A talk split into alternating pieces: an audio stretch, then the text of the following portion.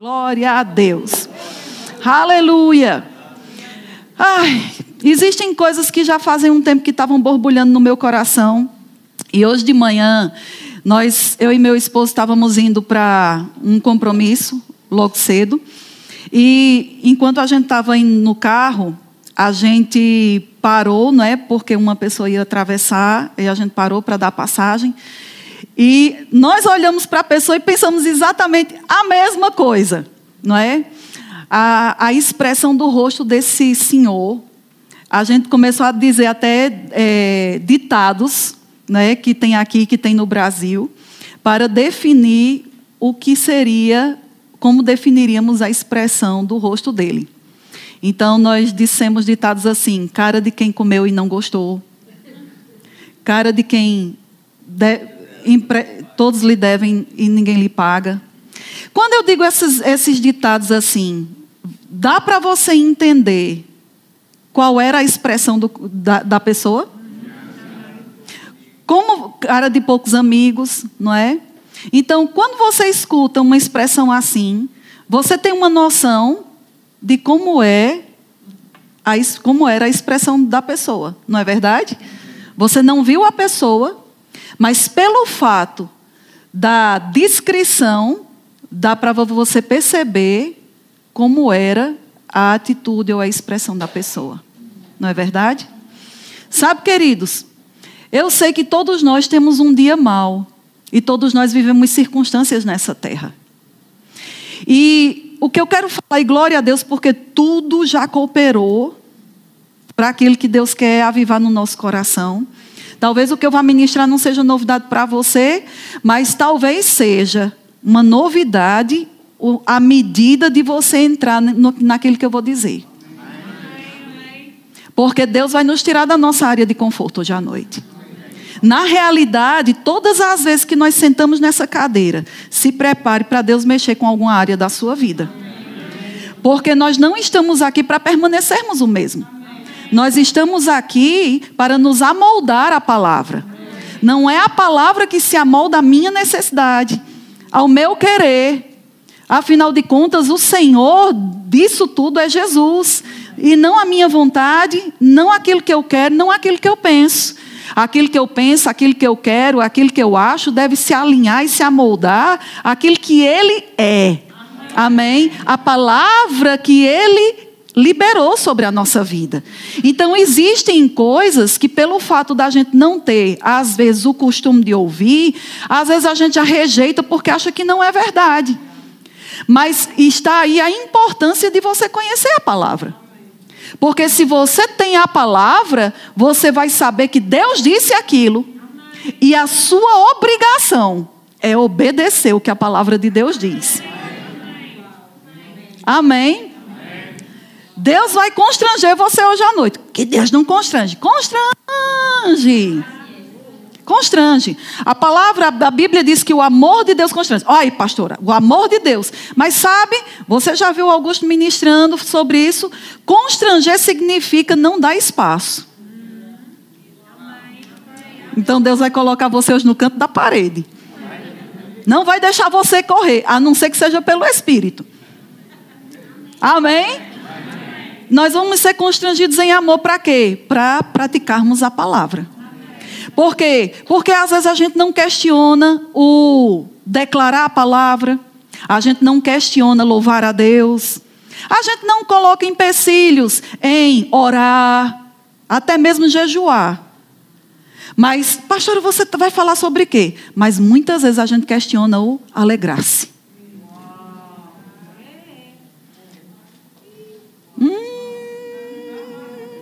Olha a expressão de vocês agora. Existem três coisas, três, três coisas que nos impedem de vivermos e provarmos da alegria do Senhor. Eu quero que você perceba o que eu vou falar para você. Eu, eu, tenho, eu, eu tenho tanto versículo aqui, eu não vou ler todos, mas se você precisar de versículos, eu tenho versículos para te dar. Eu não vou falar para você nada do que eu não possa provar na palavra. Amém?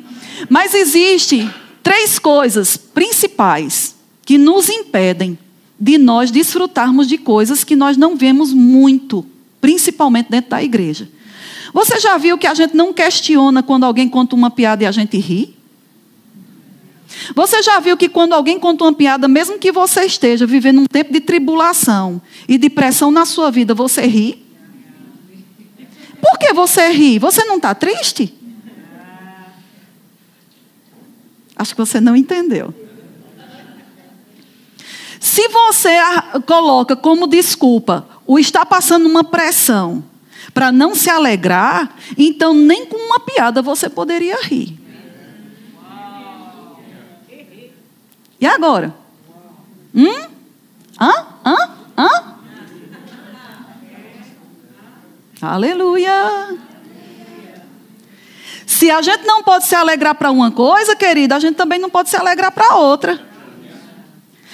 Já pensou que a gente, a gente dá liberdade para se alegrar nas coisas naturais, mas naquilo que verdadeiramente tem o poder de mudar a nossa vida, a gente arranja desculpa baseando no nosso próprio sentimento?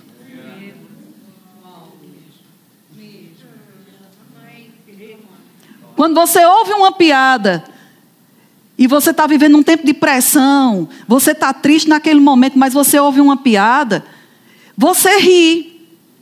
E você não diz, olha, eu não vou rir da tua piada porque eu estou triste.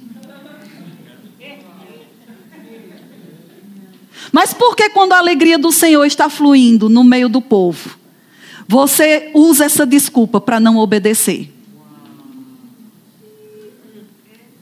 Oh. Tá aqui ou já foi para casa? Você vai ficar aqui até o fim. Porque tem um anjo ali na porta que não vai deixar você sair daqui de jeito nenhum. Aleluia. Então vamos começar a treinar. Olhe para a pessoa que está do seu lado e faça assim para ela. Haha. e não venha com essa história, não vou fazer não porque eu não sou desse negócio. Vai, vai. Vai, vai. Que se você não fizer, eu chamo você aqui na frente para fazer na frente da câmera. Então, existem, geralmente existem três coisas que nos impedem de entrarmos em áreas. Ah, eu, eu sou crente há 30 anos e nunca vi isso. Olha, vai ver agora. Pronto. É hoje. Haha. Queridos, às vezes a gente tá, se dá tão entendido de Deus e a gente não sabe de nada. Olha, e deixa o povo fluir. Pode rir, fica à vontade, porque eu orei para que o Espírito Santo. Olha, o Espírito Santo vai confirmar a palavra. E a confirmação da palavra sobre alegria é alegria. Pastora, pode rir na igreja? Não, deve-se rir na igreja. Que coisa, que coisa, coisa, que falta de reverência. Querido, a gente precisa primeiro, primeira, primeira coisa que a gente vai derrubar é o que é que significa reverência. Vamos ver se a gente consegue terminar a pregação hoje. Reverência significa um respeito profundo. Concordam? Você ser reverente não é você ficar com cara de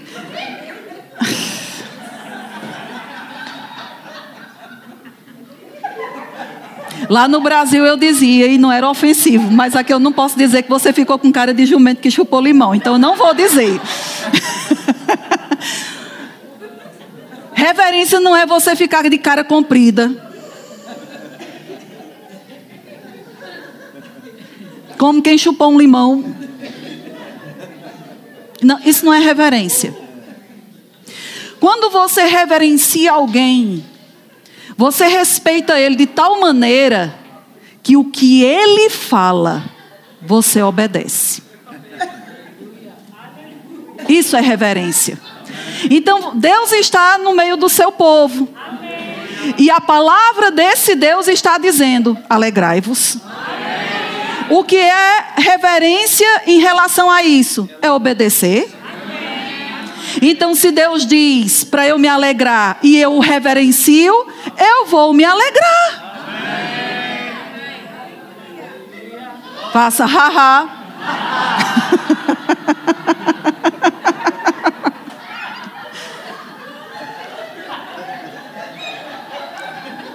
Flua, Shirlene. Tem pessoas que ficam, que ficam dizendo assim: ah, eu vou juntar dinheiro para fazer uma cirurgia plástica.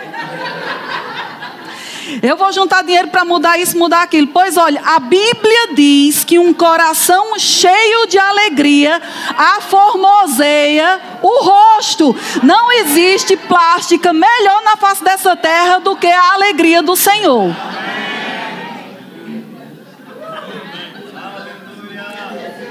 Tu é feio? Quer ficar bonito? Se alegra.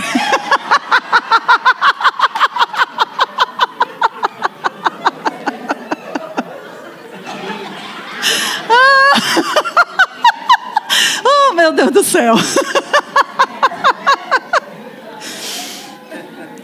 oh, meu Deus. Ajuda, Jesus.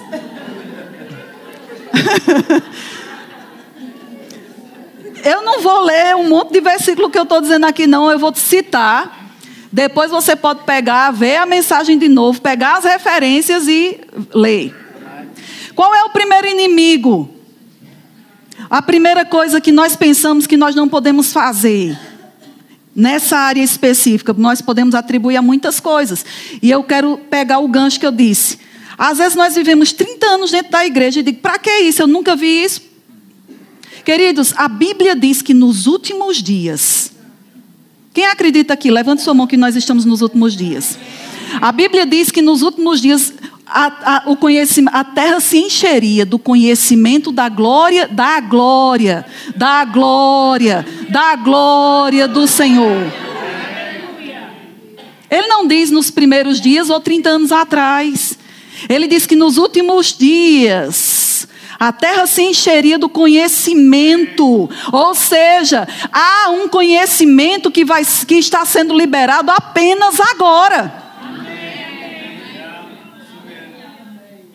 Que não estava sendo conhecido antes mas que está sendo conhecido nos últimos dias. Então você está dizendo, por que, que eu não vi isso antes e, vendo, e, e agora isso é novidade? Porque existe um conhecimento que está sendo revelado para nós vivermos nos últimos dias.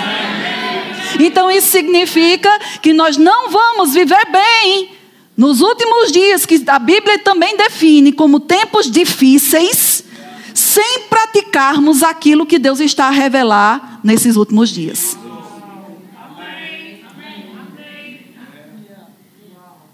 Estão a pescar? Ou seja, se você tentar viver no nível de evangelho que você vivia no passado, para o que nós estamos a viver agora, você não vai conseguir. Por quê? Porque para os últimos dias Deus está liberando medidas da unção, da glória muito maiores por causa do tempo de pressão que está sobre a terra. Faça haha.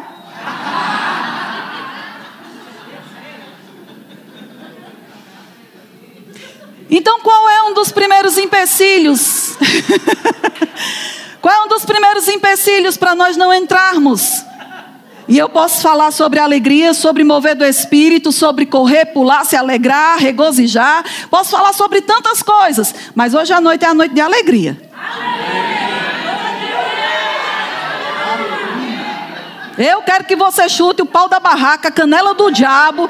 Você vai sair aqui indignado. Meu amigo, deixe a sua chaleira ferver ao ponto da, da tampa voar. Por quê? Ai, estou estressado, estou estressado. Pois pega esse estresse e reverta em poder. Nós vamos pegar toda a pressão que nós estamos sofrendo e nós vamos reverter essa pressão em poder. Amém? Em vez dessa pressão nos pressionar para baixo, nós vamos pegar essa pressão, transformar em indignação e nós vamos nos levantar com ela. Amém? Então a Bíblia fala lá em Mateus, não abre lá não, só escute. Mateus 22, 29. Diz que Jesus chegou em certo lugar e o, aqueles entendidos, os profundos, né? Tão profundo que se perderam na profundidade, que ele nem sabia mais como era que saía dali. Chegaram para Jesus e perguntou, né, que se uma pessoa morresse, um homem morresse, sem deixar descendência, a, a viúva tinha que casar com o irmão. para que o, o irmão desse descendência para o defunto, né? Para que o nome dele não se perdesse. E esse, esse povo chegou e disse: Mas, Senhor, olha, essa mulher casou com todos os homens, todos os irmãos, e todos eles morreram e não deixou descendência. Quando vier a ressurreição, de quem ela será esposa? Isso é a, a pergunta. Como se na ressurreição houvesse gente casada. Né? E Jesus diz uma coisa. Jesus olha para eles e diz assim: Olha, deixa eu dizer uma coisa para vocês. Vocês erram. Vocês erram. Não conhecendo as Escrituras e nem o poder de Deus. Então existem duas coisas distintas aqui. Existe algo que está escrito, que as pessoas erram não sabendo o que está escrito, mas também erram por não entender o poder de Deus. E por quê? A falta de conhecimento faz com que nós interpretemos as coisas da forma errada. Não, mas na lei estava escrito, era uma tradição, era uma regra. E as pessoas estavam baseando a vida delas em regras e em tradições, sem saber, sem discernir os tempos e as estações das coisas. Sabe, hoje nós estávamos ouvir umas heresias que chegaram até nós.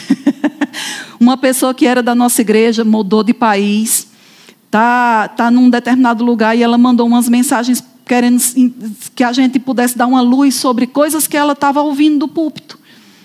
E sabe, amados, as pessoas às vezes criam tantas heresias porque elas não sabem discernir isso, tempos e estações. Nós não estamos debaixo mais da lei. A lei passou. Nós não estamos mais debaixo da lei.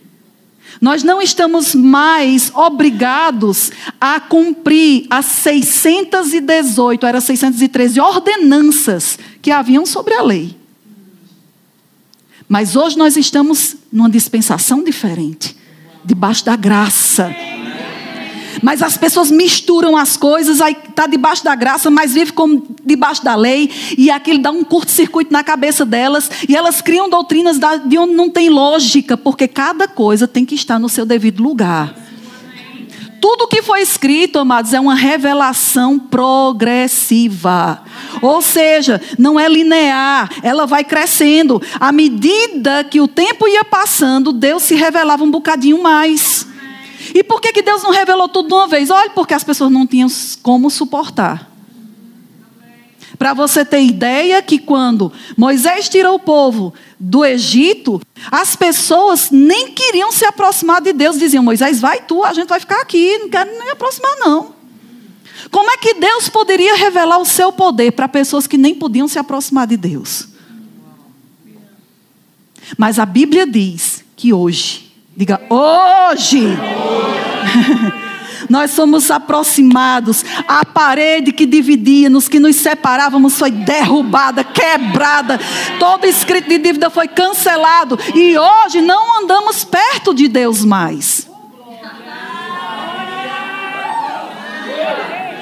Não? Não. O próprio Deus, o próprio, habita em nós. A gente só valoriza, sabe, amados, tem coisas que a gente só valoriza quando a gente não tem mais. A gente só dá valor à liberdade quando a gente perde. A gente só dá valor a alguém que ama quando a gente perde. Mas eu espero que você não perca para dar valor. Por quê? Porque uma coisa é você estar andando como escravo. E uma vez que você é escravo, vive como escravo. E você se torna livre, você dá, liber... você dá valor à liberdade. E o problema é que a gente nunca soube o que era viver na condição. Quer dizer, a gente soube, mas não tinha entendimento que a gente estava numa situação miserável. Porque quando a gente nasceu de novo, eles não peregrinaram na terra dizendo assim: "Ah, eu vou, eu vou um dia, um dia alguém chegou para mim, pregou Jesus". Eu estou falando de pessoas da velha aliança. Pregou Jesus, eu nasci de novo e tudo ficou. Não, não tinha essa opção. Não tinha. Então eles viviam dependente de coisas físicas, de tudo. Se eles queriam saber onde era que Deus estava, tinha que estar. Deus estava dentro de uma caixa, dentro de um, de um, de um tabernáculo que só uma pessoa podia se aproximar. E hoje, amados, aquele que estava dentro daquela caixa, aquele que só uma pessoa podia se aproximar, hoje está dentro de cada um de nós. Cada um de nós somos essa caixa ambulante que fala, que se expressa de acordo com a inspiração de Deus dentro de nós.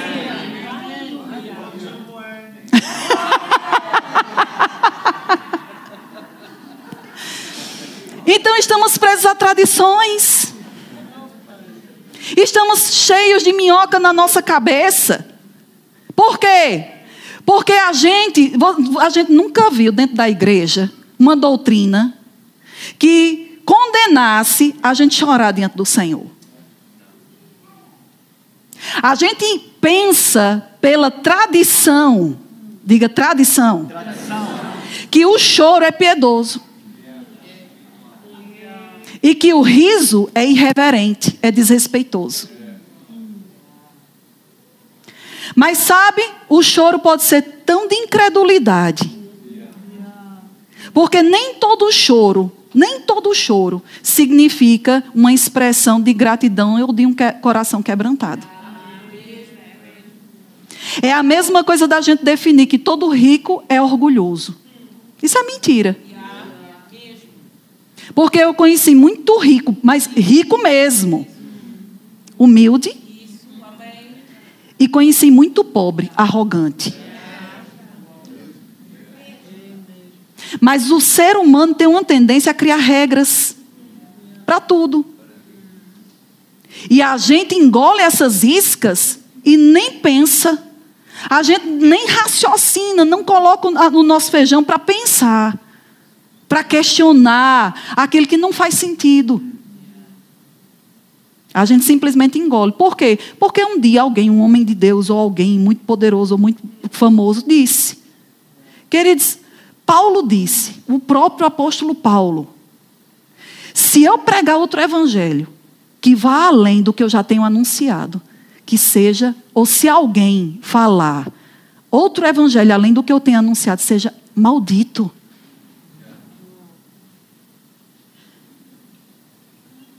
É forte demais, não é? Então nós precisamos entender os tempos, as estações. Mas mesmo nos tempos e nas estações, eu vou te mostrar que a alegria está desde o Velho Testamento até até a consumação dos séculos. Pastor, é errado chorar? Você está falando sobre choro de uma forma? Não. Tem choro de gratidão, às vezes eu me alegro, eu começo, a, eu rio e choro. Já aconteceu com você, eu, eu consigo fazer as duas coisas. Às vezes eu estou tão cheia de gratidão que é impossível não chorar. Mas existem choros de incredulidade, de desespero. Como existem risos de confiança, de fé. Como existe risco de incredulidade? O que é que define? É a coisa em si ou é a condição do coração? Como é que a gente pode julgar o rir ou o chorar por fora se a gente não conhece o coração de quem está sendo usado para rir ou para chorar? Hum? Faça haha. É só para manter o motor quente. Então nós temos ouvido muitas tradições de púlpitos, de homens, acredito que falam numa boa intenção, mas completamente enganados. Assim como esses daquela época, que eram os portadores da palavra naquela época. E Jesus disse: vocês estão errando, não conhecendo as Escrituras e nem o poder de Deus. Aí outra, outra coisa que ele fala, está lá em Marcos, capítulo 7, do 1 ao 13, não precisa abrir lá também, quando Jesus chega com os seus discípulos e os fariseus olham e veem que os, farise, os, os, os, discípulos de Jesus estão comendo por, antes de lavar as mãos, sem lavar as mãos. E Jesus, e eles questionam como é que os teus discípulos estão descumprindo um mandamento da tradição dos anciãos. Eles não dizem que é um mandamento de Deus, mas diz que é um mandamento, uma tradição dos anciãos. Diga tradição dos anciãos. Sabe o que é, é uma tradição? Tradição, a palavra tradição significa hábitos profundamente arraigados que passam de geração em geração. Ah, porque na minha, a minha avó fez assim, a minha mãe fez assim, eu faço assim. E por que você faz assim? Ah, porque minha mãe fez assim, e aí vai para a mãe, e por que você faz assim? Ah, porque minha, avó, minha mãe fez assim. Isso é tradição. E da mesma maneira como a gente usa tradição para as coisas do dia a dia, como às vezes a gente tem as tradições de família, e sabe que nem toda tradição de família vai se encaixar na tradição ou no mandamento que Deus tem para você agora. Ah, porque na minha família, todo domingo, nós estamos reunidos na casa de mamã para almoçarmos. E se Deus quiser que você não vá para a casa da mamã no domingo? E agora? Olha a tradição. E Jesus está dizendo: vocês invalidaram a palavra de Deus por causa da tradição. Ou seja, respeitamos tanto a tradição humana e estamos desrespeitando a lei de Deus. Percebe como às vezes a gente é tão rápido para dizer misericórdia para umas coisas. Mas a gente se pega em tantas coisas que também é tradição e invalidam a palavra igualmente. Aleluia. Você vai dizer aleluia de uma forma diferente. Você vai dizer assim, aleluia. Terceira coisa, viver pelos sentimentos. 2 Coríntios 5, 7 diz que andamos por fé e não pelo que vemos.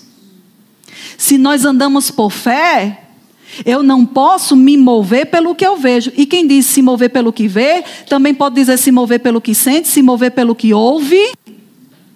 Por quê? Porque a fé não está presa à minha condição natural. O que é fé? É o relatório de Deus é o relatório que Deus dá sobre aquilo que eu sou, sobre aquilo que eu tenho e sobre aquilo que eu faço. Qual é o relatório que Deus tem sobre você? Será que o relatório que Deus tem sobre você é que você é um coitadinho? Não. Tadinho de você. Ah, pobrezinho.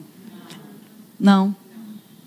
O relatório que Deus tem sobre você Independe de como você sente, independe de como você pensa, independe de como você está a viver hoje ou do que você está a fazer hoje, porque o que Deus diz sobre você é uma verdade absoluta que independe de época, de geração, de condição financeira, de condição social, de condição momentânea, independente do salário que você recebe ou não recebe, o que Deus diz está dito e ponto final.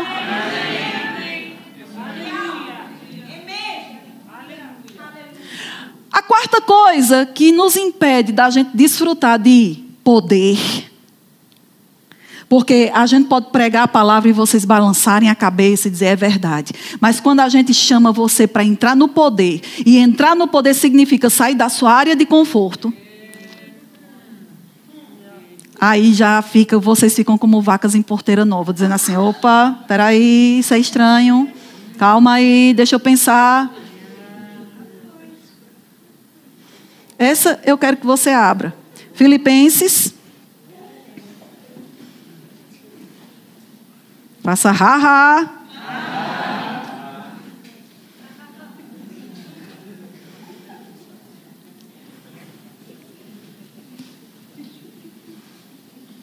Quem é crente aqui, deixa eu ver de novo. Opa, aí parece que as mãos diminuíram. Filipenses capítulo 3.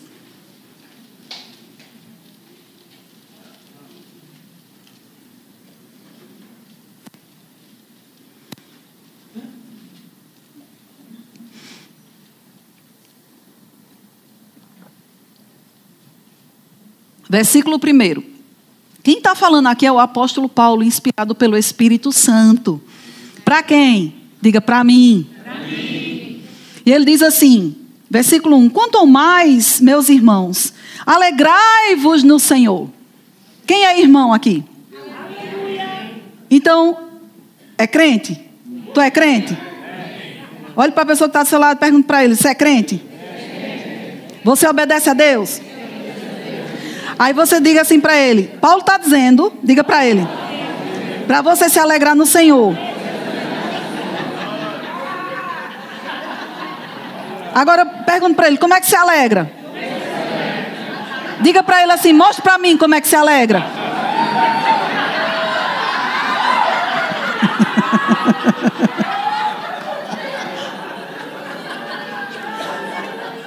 Agora você percebe que ele está dizendo: se alegra em quem? Peraí, peraí, se alegra em quem? Não é se alegrar com quanto tem na sua conta? Nem na sua mala, nem na sua carteira, nem como está a situação do seu casamento, nem como está a situação dos seus filhos, nem como está o seu trabalho. Não! É alegrar-se no Senhor. Agora, amado, me ajude, me ajude a pregar hoje. Me ajude. Eu não sei tudo. Às vezes eu preciso de ajuda. Então vocês que são entendidos aí da coisa. Me diga como é que uma pessoa se alegra.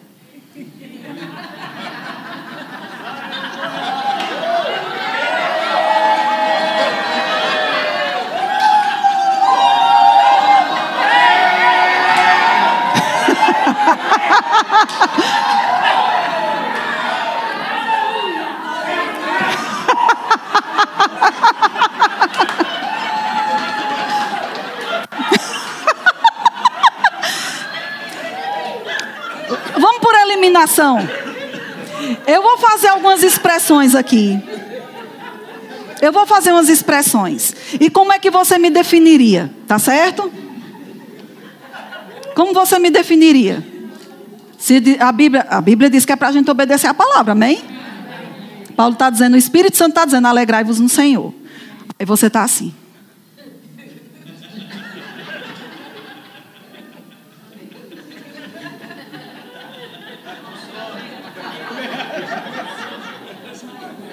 Está com sono? E se eu ficasse assim?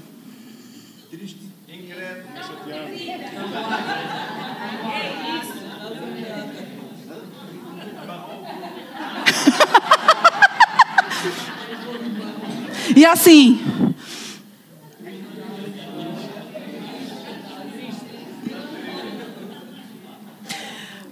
Preste atenção numa coisa. Eu quero que você preste atenção. Eu devia ter trazido um papelzinho, porque Deus. Rapaz, foi uma coisa tão engraçada. Eu cheguei, peguei um papel. Imagina essa cena. Peguei um papel, uma caneta. Fiz duas bolinhas, que eram os olhos. E fiz um. Às vezes eu fico rabiscando e sempre faz, eu sempre faço essa carinha. Os dois olhinhos e o, e, a, e o sorriso, o smile.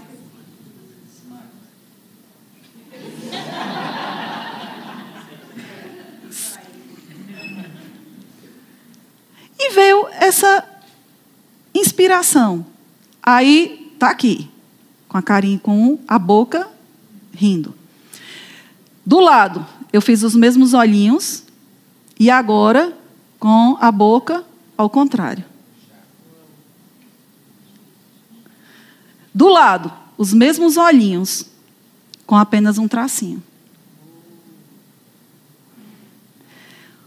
Os olhinhos eram iguais. Mas o que define o sentimento é a boca.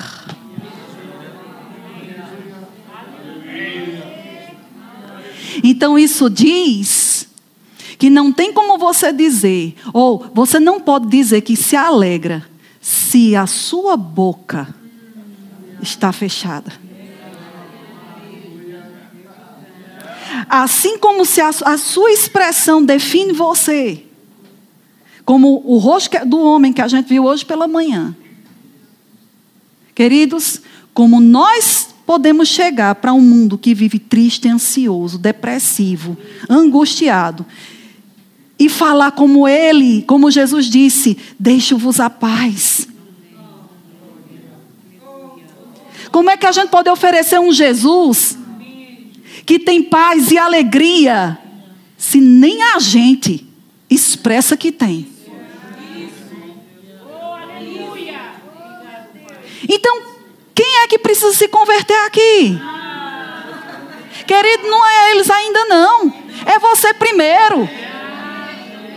Porque você só vai convertê-los quando você se converter e alinhar a sua vida com aquilo que a palavra de Deus diz.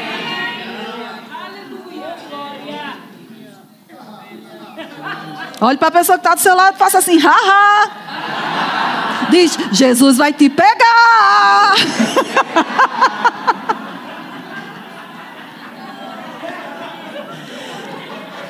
Eu vou dançar. Oh, amado, se prepare. Deus está esquentando as nossas turbinas. Aí ele diz, a gente está só no versículo primeiro. Quanto mais, irmãos meus, alegrai-vos no Senhor. A mim não me desgosta, e é segurança para vós outros que eu escrevo as mesmas coisas. A gente vai falar sobre alegria, até você andar em alegria. Ah, vai pregar de novo sobre isso. Vai, é segurança para você. Até que isso fique bem firmado, arraigado, alicerçado dentro do seu coração. Aí parece um bando de doido. E só está percebendo isso agora? O mundo já diz isso sobre nós, amada, aceita.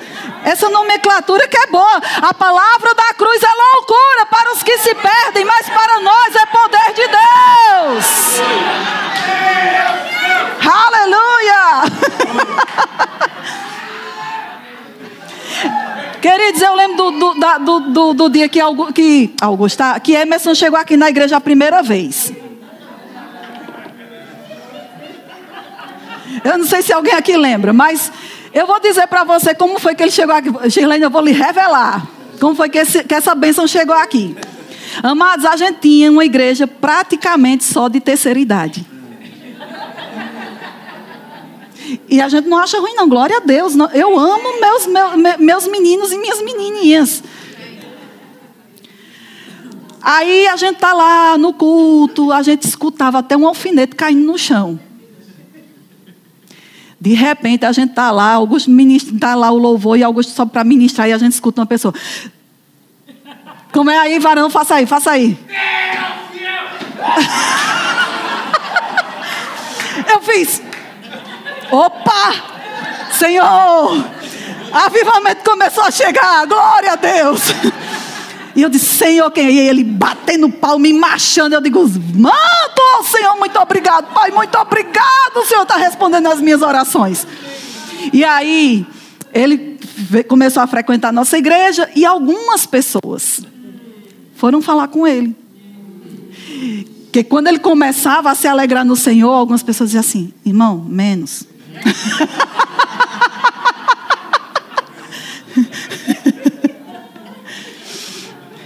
Eu tenho uma, uma querida amiga, ministra do Senhor, que ela, às vezes, quando está debaixo da unção, ela faz. Psh, psh, psh. E sabe, as pessoas faziam assim, psh, psh, psh, como se fosse baixo o fogo. Não, querido. Psh, suba, suba o fogo, porque o que está dentro de você é para queimar. É para queimar. E aí ele veio falar comigo, ele disse, olha, pastora, aconteceu isso. Meu filho, pelo amor de Deus, faça isso não. Faça isso não, porque eu tenho orado para que pessoas celebrem e se animem com a palavra. Que é isso, pastora? A tradição, amados. Tradição diz que a gente não pode fazer barulho dentro da igreja. Não a Bíblia. Eu vou ler daqui a pouco uns versículos para você. De onde veio isso? Eu não quero criticar ninguém. Mas a maioria de nós viemos do catolicismo. Entra mudo, e, entra calado e sai mudo.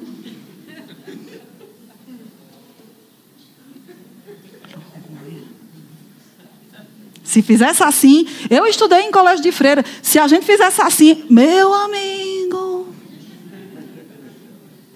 Pense. Já para se confessar. É pecado. Era rígido. A gente, às vezes, só inverteu, só saiu de um lugar e veio para outro. Isso é tradição. E pior, religiosidade.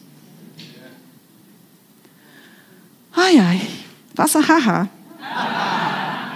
Versículo 2: Acautelai-vos dos cães, acautelai-vos dos maus obreiros, acautelai-vos da falsa circuncisão, acautelai-vos da incredulidade, acautelai-vos da tristeza. Chuta que é laço, isso não pertence a você. Aí ele diz: Porque nós é que somos a circuncisão, nós que adoramos a Deus no Espírito. Não tem nada a ver com alma. Alma sente, espírito crê no que está escrito. E nos gloriamos em Cristo Jesus e não confiamos na carne. Então a sua carnezinha está dizendo: você está cansado. Não confie nela, não. Não decreta essa bicha doida, não. Essa maluca. Que ela é maluca. E a alma é doida. Aí, versículo 4 diz: Bem que eu poderia confiar também na carne. Paulo está dizendo, amados, a, vamos dizer assim, as patentes dele. Ele diz: olha, se você quer mostrar que você é o, o cara que você é que pode, pois eu vou mostrar a você. Se é para confiar na carne, eu posso dizer que eu posso confiar na carne também. Aí Paulo está dizendo assim: se qualquer outro pensa que pode confiar na carne, eu ainda mais.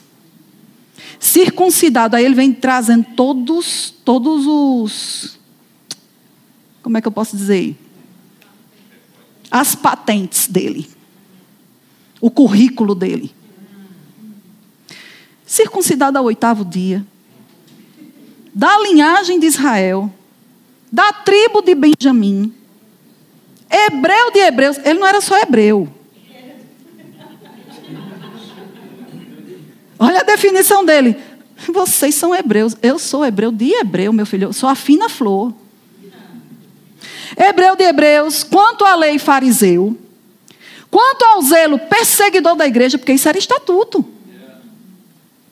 Quanto à justiça que há na lei, irrepreensível. Perfeito.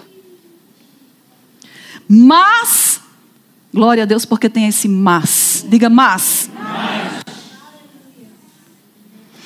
Diga para a pessoa que está do seu lado, para todas as suas desculpas patentes e currículos, tem um mas. Mas o que para mim era lucro. Querido, isso podia ter valor para a carne. Carne valoriza títulos. Carne valoriza linhagem. Carne valoriza estatuto econômico e social. Deus não. Para Deus tanto importa se você é pobre, se você é rico, se você é branco, se você é negro, se você é, é, é português, brasileiro, africano. Deus não está nem aí.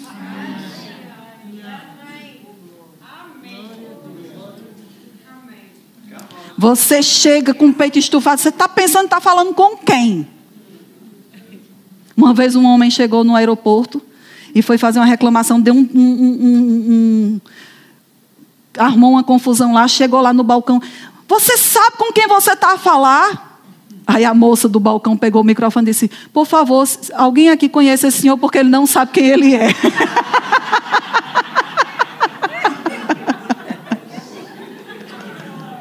Pensa que eu gostei dessa resposta? Porque essas coisas patentes valem para a carne. Ah, eu preciso ser um ministro, porque se eu for um ministro eu sou importante. Querido, você já tem a maior patente e a mais importante que existe na face dessa terra. Não existe patente maior do que ser chamado filho de Deus. Queridos, patente ministerial não garante céu, mas filiação te garante o céu. Você não precisa de uma patente para ser importante, você é importante porque você é filho.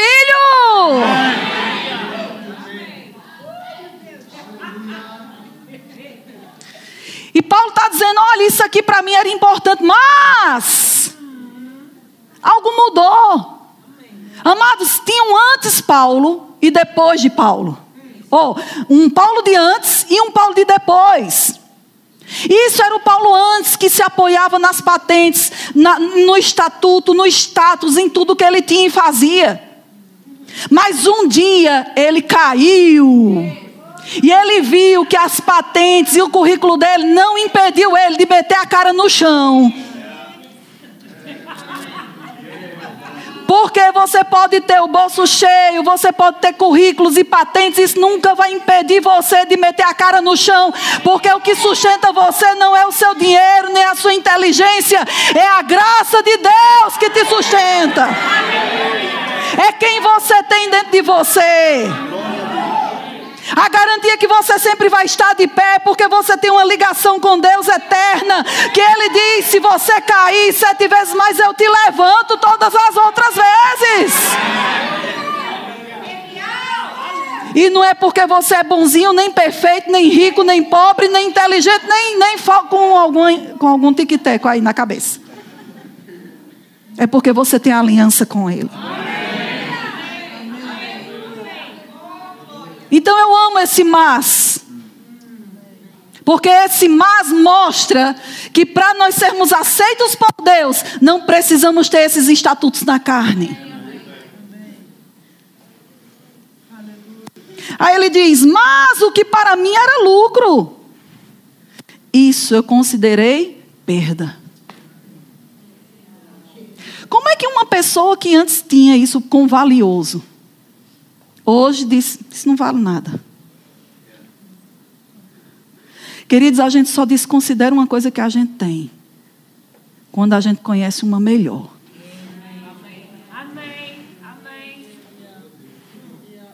A gente só deixa de lado uma coisa quando a gente encontra outra melhor. Sabe por que, que a gente não está deixando determinadas coisas porque a Bíblia diz deixando todo o embaraço. É porque a gente ainda não conheceu naquela área o melhor de Deus para a gente. Porque no dia que você conhecer toda a proposta que Deus tem para você, querido, você vai dizer assim: Eu não quero nem saber o que vão pensar de mim, eu quero Deus. É para nadar, eu nado, meu amigo, é para pular, eu pulo. Eu vou fazer, porque eu quero tudo que Deus tem para minha vida. Eu quero lá saber se vão pensar de mim que eu sou doida, que eu sou desequilibrada. Eu quero lá saber se vão dizer que eu estou maluca. Eu quero é Deus, eu quero o que Deus tem para minha vida.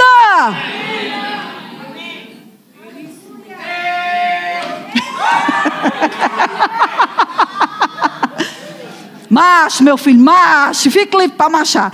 E ele diz: e ele diz, versículo 8: Sim, deveras considero tudo como perda, por causa, olha o que ele achou, da sublimidade.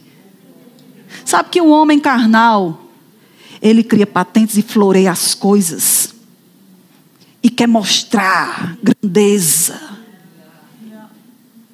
Por quê? Porque isso impressiona. Paulo um dia deu um, uma sarraboiada no, na igreja que ele havia fundado, porque as pessoas estavam respeitando mais quem vinha de fora do que ele que havia fundado aquela igreja. E Paulo estava dizendo: que vergonha, vocês estão fazendo todo o floreio nesses, os que se dizem superapóstolos. E vocês não estão entendendo é nada. Porque homem se impressiona com patentes aparência. Ah, se a pessoa é rica, oh. Pois deixa eu te dizer de quem é o reino.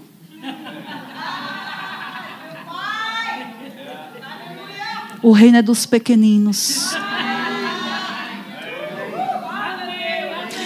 Bem que eu disse, eu tinha falado com uma pessoa, pastora, que eu disse que eu estava dizendo, eu sou um verme. Não, não é disso que Deus está falando, não.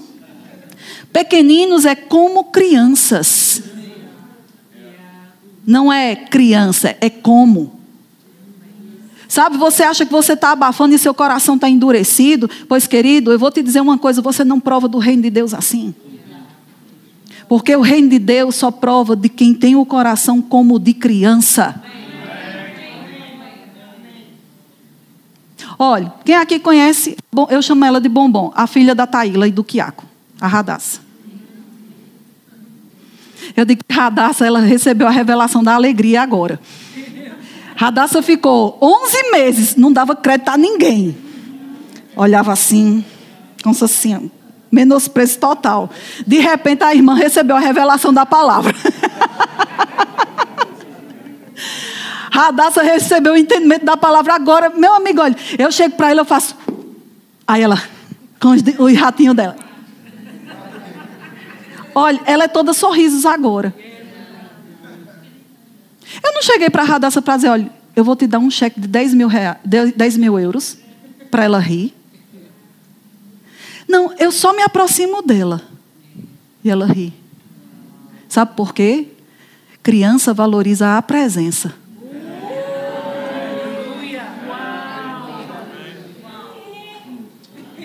Se eu chegasse e desse a ela um cheque de 10 mil euros, ela ia rasgar, botar na boca. E talvez ela botasse na boca e fizesse. Ela valoriza mais a presença do que o presente.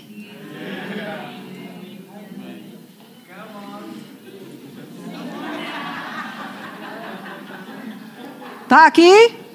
Olhe para a pessoa que está do seu lado e faça para ela. Ha, ha! Então, por que Paulo trocou tudo aquilo? Por causa, versículo 8, da sublimidade do conhecimento de, Jesus, de Cristo Jesus. Meu Senhor, por amor do qual perdi, perdi, diga perdi. perdi. Diga de novo, perdi. Perdi, perdi o quê?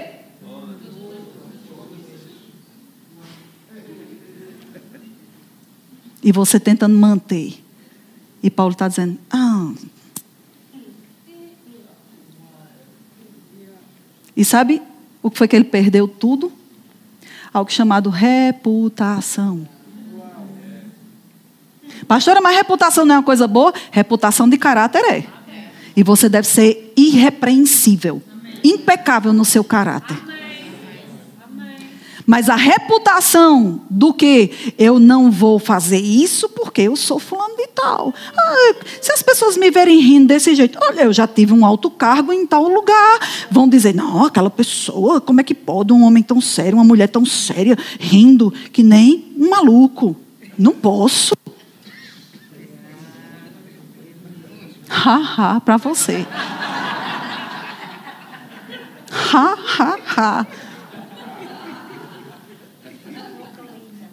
Problema é que você está preso demais ainda nas coisas da carne.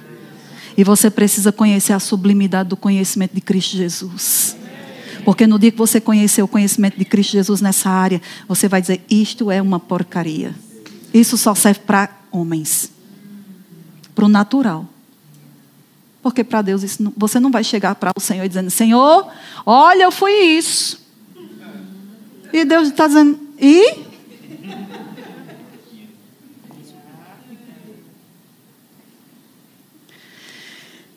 Mas olha, olha como é que ele define essas coisas. Por amor do qual perdi todas as coisas e as considero como refúgio para ganhar a Cristo. Essa palavra refúgio, o tradutor não quis colocar a definição correta da palavra. E aí, para ele não querer ser tão agressivo na definição certa da palavra, ele botou refúgio. Mas a palavra refúgio é esterco. Quem sabe o que é esterco? Cocô.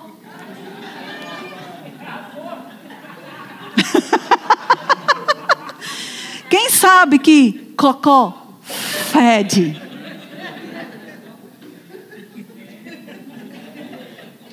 Você está chegando e você está se mantendo na pose. E você está dizendo, porque eu sou fulano de tal, porque eu não posso agir dessa forma. Isso é para quem não tem cabeça. Isso é para não sei o quê. E Deus está dizendo! Alguém fez porcaria.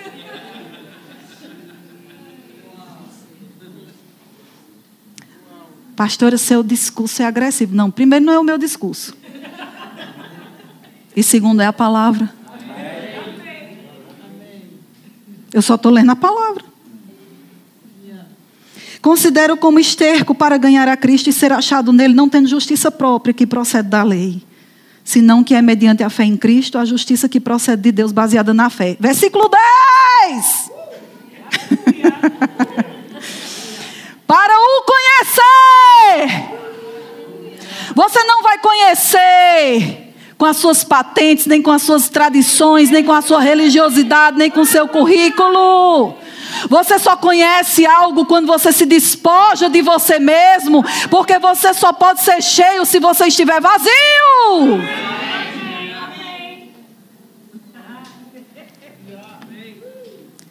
Para o conhecer e o poder da sua ressurreição e a comunhão dos seus sofrimentos, conformando-me com Ele na, morte, na sua morte. Para o conhecer e o seu poder. Nós não estamos errando muitas vezes, não é conhecer a palavra, mas é em conhecer o poder. Querido, não diga que você é crente se você só é tendencioso para um lado. Não existe pássaro que voe só com a asa. Sabe o que é que acontece? Eu vi isso uma vez. Um pássaro que tinha uma asa machucada. E ele tentou voar. Sabe o que é que ele faz? Ele fica rodando em, volta dele mesmo. É por isso que você não sai do canto. Você só vive em volta seus, das suas circunstâncias. Porque você precisa da asa da palavra e da asa do poder. E quando esses dois estiverem operando na sua vida, você vai alcançar, subirão com asas como águias, correrão e não se cansarão, caminharão e não se fatigarão.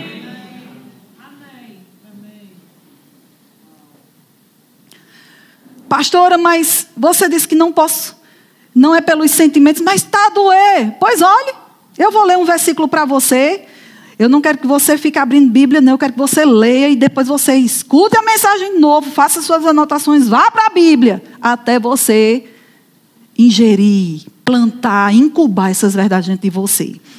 2 Coríntios 8, 2 diz: Porque no meio de muita prova de tribulação, ou seja, não foi só prova. A pessoa se definir como, rapaz, eu estou vivendo prova, já é ruim. Agora, ele diz: no meio de muita, muita prova de tribulação, o negócio estava feio mesmo.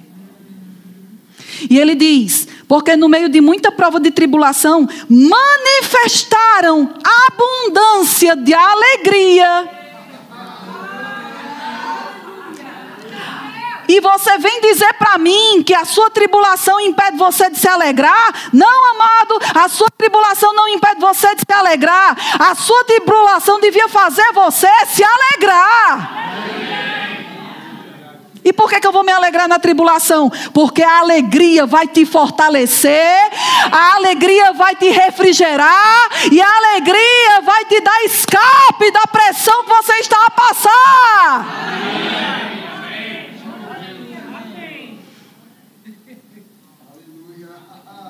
Salmo 30, 11 diz: Converteste o meu pranto em folguedos, tiraste o meu pano de saco e me cingiste de alegria.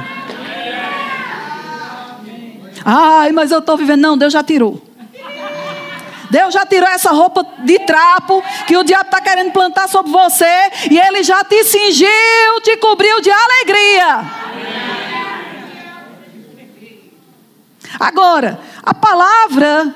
Abre sua Bíblia, esse eu quero que você abra. 1 Tessalonicenses 5,16, rapidinho.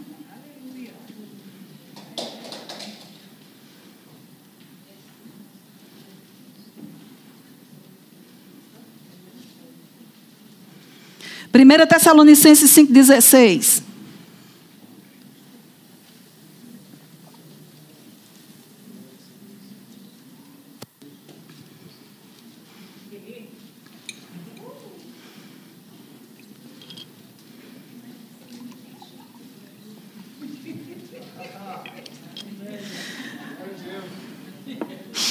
Diz assim: quem achou, diga amém. amém. Quem achou, faça ha, ha.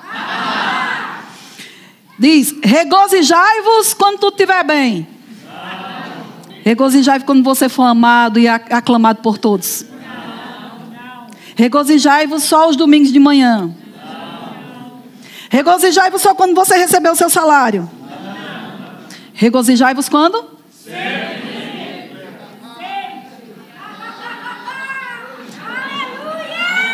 Ela entendeu. Deixa eu perguntar uma coisa. Agora, está dentro desse sempre?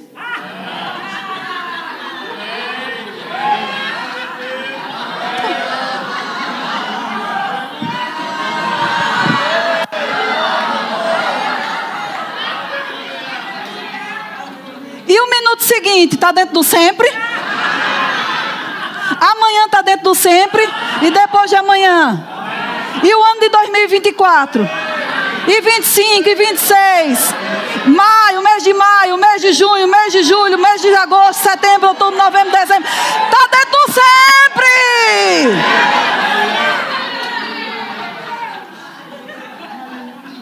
Agora, eu vou dizer para você o que é que significa regozijar. Quem quer saber o que é que significa regozijar? A palavra regozijar significa ficar extremamente alegre.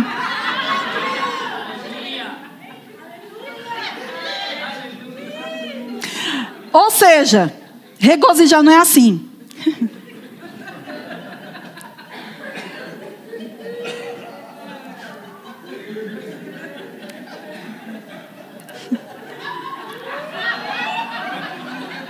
Não?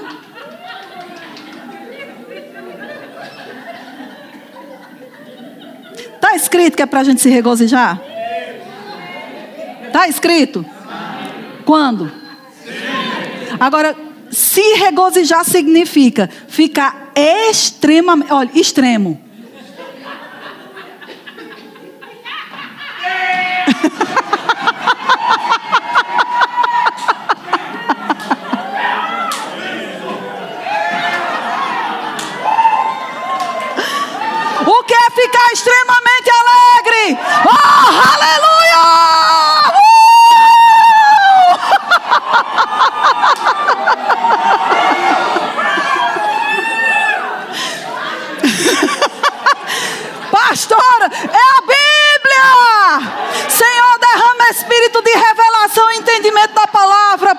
É a Bíblia, amado, a Bíblia que nós dizemos que cremos, é a Bíblia que nós acreditamos que é a palavra de Deus.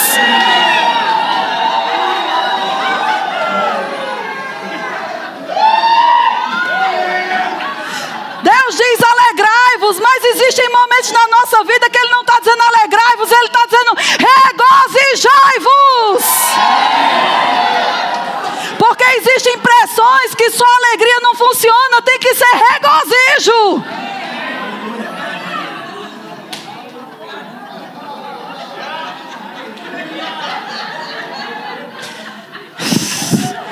provoque, não. Não me provoque, não.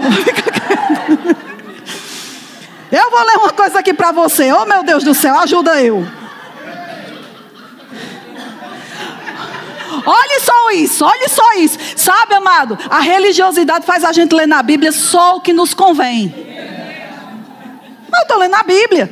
Não precisa abrir, não, tome nota. 1 Reis 1,40. 1 Reis 1,40. Diz assim.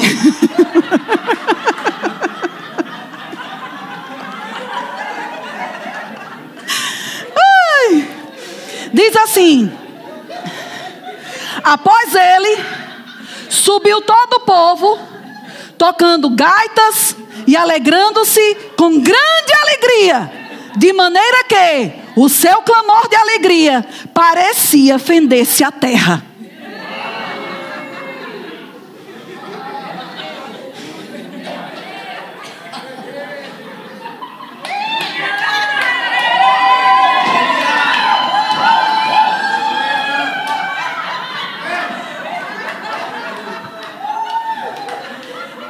Quem já viu pela televisão o barulho de um tremor de terra?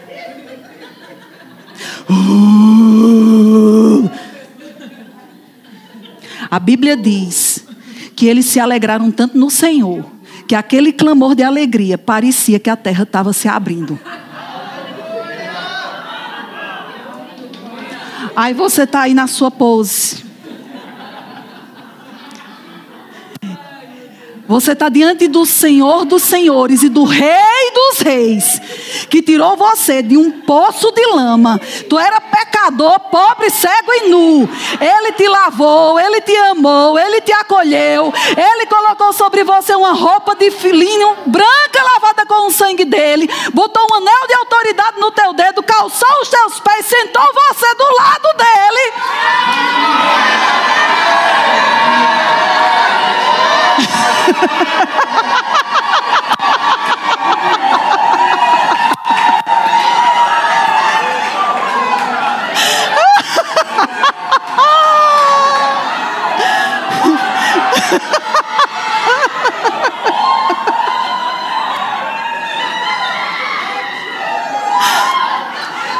Pastora, Liga para o Júlio de Matos.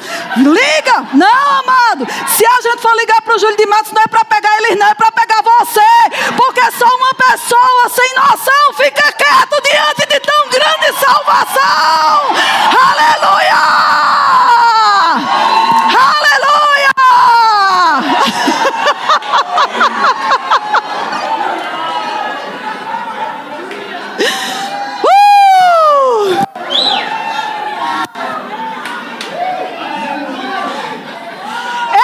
Extrema alegria. Existe um povo que se levanta sobre esta terra, um povo lavado e remido, um povo que conhece as virtudes daquele que nos chamou, que nos tirou das trevas e nos trouxe para a luz. E esse povo vive em extrema alegria.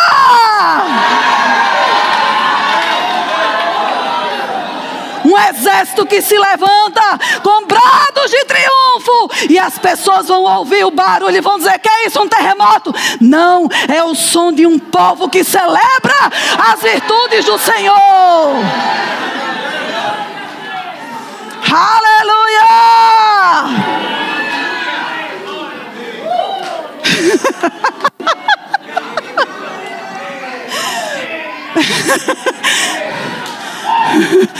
Para onde foi o seu estresse? Para onde foi o seu estresse?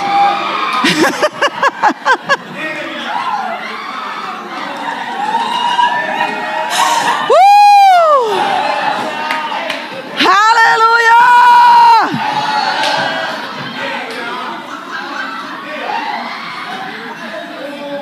o povo desse, dessa igreja é doido. E vai ficar mais ainda. Enquanto você celebra, Deus está cuidando da sua família. Enquanto você celebra, Deus está resolvendo seus problemas. Enquanto você se alegra nele, o mundo espiritual está trabalhando em seu favor. Aleluia!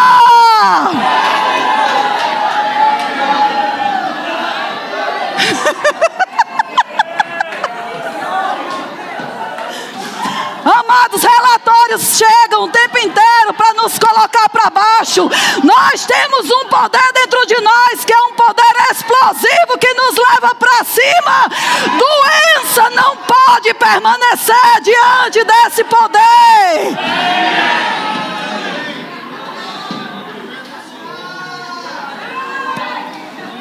Aleluia!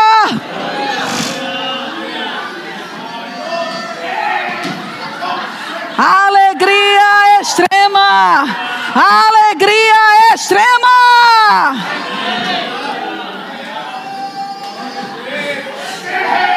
Se você está aqui hoje à noite e você nunca riu no Espírito, se prepare! Olhe para a pessoa que está do seu lado e diga para ela: Deus vai te pegar.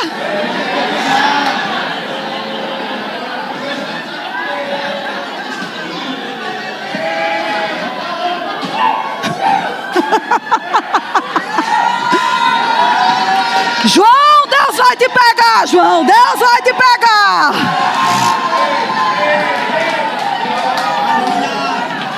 Aleluia! Aleluia!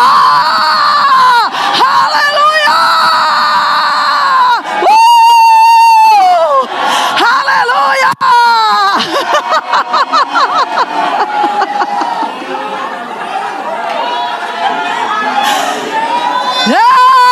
Ei! Deus é bom! Deus é bom! Deus é bom! Oh, aleluia! Faça ha-ha! Olha só!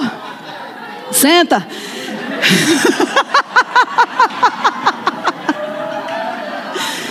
Uh!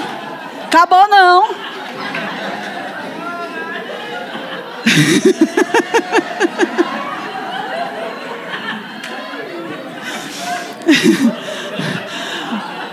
Irmãos, olha, vocês não têm ideia do dia atribulado que eu passei. Pense na pressão.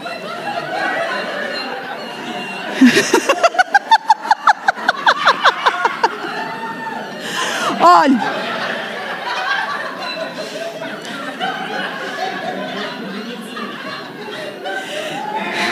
Vem vontade de dizer, amor, ministra tu. Vem vontade de não vir hoje, vem vontade de tudo. Não pense que só acontece com você, não. Tudo que acontece com você acontece com a gente também, querido. Se pressão vem sobre você, vem sobre a gente, a mesma palavra que a gente prega, que você tem que praticar, nós temos que praticar também. Não existe uma graça diferente para a gente viver, não. Agora, olha só que coisa interessante. O Espírito Santo aqui em Tessalonicenses está dizendo no versículo 16: Regozijai-vos.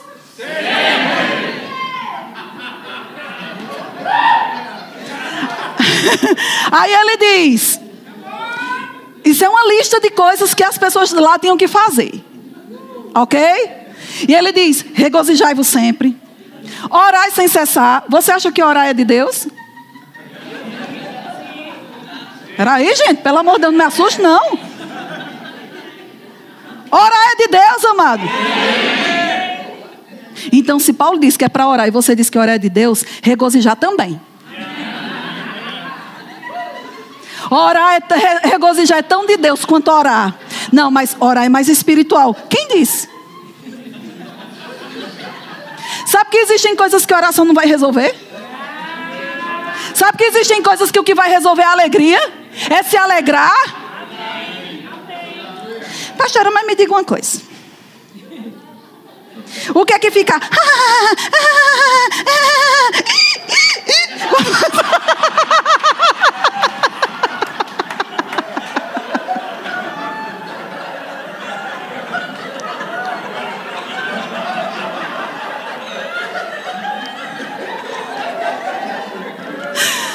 Ai, meu Deus do céu. Eu estou muito associada a você, meu amor. o que é que isso tem a ver com os meus problemas? Tudo. Tudo. Mas olha, assim, ok. Eu sei que a Bíblia está dizendo para a gente se alegrar, concordo com a Bíblia. Mas, e, e se eu não estou com vontade? Faz sem vontade. O problema dos cristãos hoje em dia é que só faz o que tem vontade. Não entendem o que é andar pela fé. Querido, andar pela fé, você nem vai entender. Deus não diz, olha, se você entender a palavra. Não. Ele diz, se você aceitar. Porque entender, esse feijão nunca vai entender. Deus nunca vai se re reduzir ao tamanho da nossa cabeça. Eu vou contar para você uma história. Anos atrás eu fui dar aula lá, eu era professora do Rema, e fui dar aula numa cidade chamada Fortaleza, a terra da irmã aqui. Oh, glória a Deus, aleluia, Ceará. Lugar quente, meu amigo. Eu acho que a boca do inferno é debaixo daquele lugar. Quando eu cheguei lá para dar um dia antes de, de dar aula, um calor da bexiga, meu amigo, eu me tremendo todinha. Eu já cheguei com uma febre horrível. E eu fiquei desesperada, porque eu disse, meu Deus, como é que eu vou dar aula? Olha, enjoada, querendo vomitar, nem cheio de comida, nem só em pensar em comida já dava vontade de vomitar. Fui, cheguei, o pastor foi me pegar, fui para a casa do pastor. Olha, eles pegaram cobertas que eles nem, nem, nem usavam aquilo ali. E eu fiquei em cima da cama, enrolada com um monte de cobertor, me tremendo todinha de febre. Eu tinha pego uma virose. Na época, tinha uma, uma, uma personagem lá no Brasil, bem. Sua graça, chamada Tiazinha. E era a virose da Tiazinha. Eu digo, mas isso é uma endemoniada mesmo, meu amigo. Eu não aceito essa bicha, eu não aceito esse negócio na minha vida, não. E eu tinha pegado essa virose. Não conseguia abrir nem os olhos. Olha, doía tudo. Doía, só de pensar doía. Pegar no cabelo doía. E eu tinha todo um mês ainda naquele lugar. Como era que eu ia dar aula? Como era que eu ia pregar? Eu ia pregar no. Eu cheguei num sábado, eu ia pregar no domingo, e ia começar a dar aula na segunda-feira. Como era que eu ia cumprir os meus compromissos? Eu não tinha condição nem de abrir o olho, quanto mais de pregar. Aí, o pessoal foi para a igreja. o pessoal foi para a igreja e eu fiquei em casa. Eu disse: Olha, eu não tenho condições de ir, me deixa em casa. E fiquei em casa. Olha, tremendo todinha. Eu fiz o que eu sabia. Olha, eu repreendi o diabo. Eu amaldiçoei aquela virose. Eu repreendi a, virose, eu cortei a virose, eu, eu, eu costurei, a, olha, tudo rasguei aquele negócio. Eu te rasgo, eu te repreendo, eu te piso em cima de ti. Olha, eu orei, eu chorei, eu declarei a palavra. E nada. Nada. E eu disse, Senhor, Pai, me ajude. Me ajude pelo amor de Deus, Senhor, por amor de ti mesmo. Senhor, me ajude. me ajude, me ajude, porque o que é que eu faço? O que é que eu faço? Uma coisa, já é ruim você ficar doente em casa. E você ficar doente longe da sua casa, numa casa estranha. É horrível. E aí, quando eu disse, Senhor, me ajuda, o que é que eu faço? O que é que eu faço? Dentro do meu espírito veio, ria. Aí eu fiz assim, hã? eu fiz assim mesmo. E eu disse, Senhor, é assim. Se você dissesse para eu chorar, estou pronta. Mas ri não. Sabe, queridos, que quando Deus dá um comando, Ele não vai ficar dando explicação. Você pode dar todas as desculpas. E Deus vai dizer: Ah, ok, então deixa eu mudar aqui. Não, Ele não vai fazer isso. Se você não obedecer, simplesmente Ele vai ficar quieto e você se ferrou.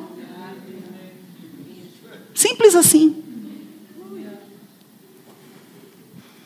Agora imagine, eu deitada, enrolada com um monte de coberta, batendo na cama de febre. Sem um pingo de vontade de rir. Eu comecei assim, eu digo, rapaz, eu tenho que fazer alguma coisa que eu mesma acho engraçado para eu rir. Eu digo, rapaz, eu vou começar pela fé. Ok. Ha. Ha, ha, ha. Olhe, exatamente assim. Ré, ré, ré. Ri, ri, ri.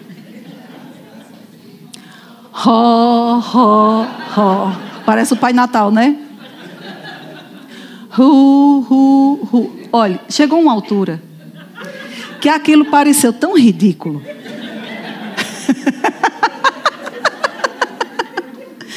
Porque eu fiquei me vendo, me imaginando, como se eu fosse Deus olhando para mim, naquela situação enrolada, com febre, com dor. Eu, ha, ha, ha. é, é, é. Ri, ri. Eu comecei a rir. Sabe que às vezes tudo que o Espírito Santo quer é que você dê um passo de fé. Não espere que você vai sentir vontade. Vai ter momentos que a unção vai pegar você e, e vai virar você de, pelo avesso e vai fazer. Mas na maioria das vezes, amado, ele vai requerer de você uma ação de fé. Só que quando você der o passo de fé, você não vai dar ele sozinho. O primeiro passo é seu, mas o segundo já não é você sozinho. O Espírito Santo pega junto com você. E aquilo que você não podia, você passa a poder, porque ele entra, ele coloca você, ele traz sobre você a graça para você obedecer. A Bíblia diz que o Senhor nos ungiu a gente pensa que unção, sabe, a gente vê às vezes a, a pessoa lá, né, pensa que no Velho Testamento isso era uma prática de derramar, de ungir. Ungir não é. E passar assim. Ó, oh, é, é, é, é cuspe santo, filho. Não, amado, não é chegar e passar o dedinho assim, não. A unção, ungir, era derramar um chifre de azeite ao ponto de molhar a pessoa que era ungida.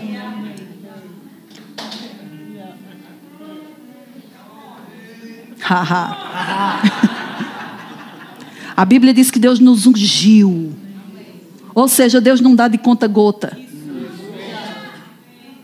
Deus nos unge com óleo de alegria. E ele diz: Nós somos ungidos com óleo de alegria. E por que nós somos ungidos com óleo de alegria? Porque Jesus foi o primeiro a ser ungido com óleo de alegria, mais do que os meus companheiros. Então, se ele é o ungido, nós estamos nele, nós recebemos a unção do Cristo, que significa o ungido. Sabia que Cristo não é o sobrenome de Jesus, o apelido? Não, não. É a condição com que ele andou. Jesus, o ungido de Deus. Hoje existe Pedro, o ungido de Deus. Amém. Florência, a ungida de Deus. Rosa, a ungida de Deus. Irmão Américo, ungido de Deus. E por aí vai. Nós somos os ungidos do Senhor. Ungidos para quê? Para ficar sentado numa cadeira com cara comprida? Não. Para andar como ele andou. Na minha força, não, porque na minha força eu não tenho vontade, às vezes, nem de levantar da cama. Mas na força que ele dá. Aleluia. Foi o que aconteceu. Comecei eu comecei pela fé. O Espírito Santo pegou comigo. Amados, eu comecei a rir. Eu ria. Ri da mandíbula doer, da barriga doer. Olha, quer baixar a barriga? Você sabe que quando você ri, você está fazendo abdominal? Quer ficar a barriga tanquinho, em vez de ser tanque de guerra, ser aqueles tanques de lavar roupa? Começa a rir. Você vai ver Queridos, você vai começar. A minha barriga doía, minha mandíbula doía. Eu queria parar e não conseguia. Olhe, foi uns 15 minutos assim. Nisso o pessoal voltou da igreja, chegou. E eles escutaram eu E eles gritaram: "É, o negócio tá é bom". E eu Olha, uns 15 minutos. Depois de 15 minutos, eu estava sem nenhum sintoma da virose eu tinha sido completamente curada. Você chegou tarde para dizer para mim que rir não funciona.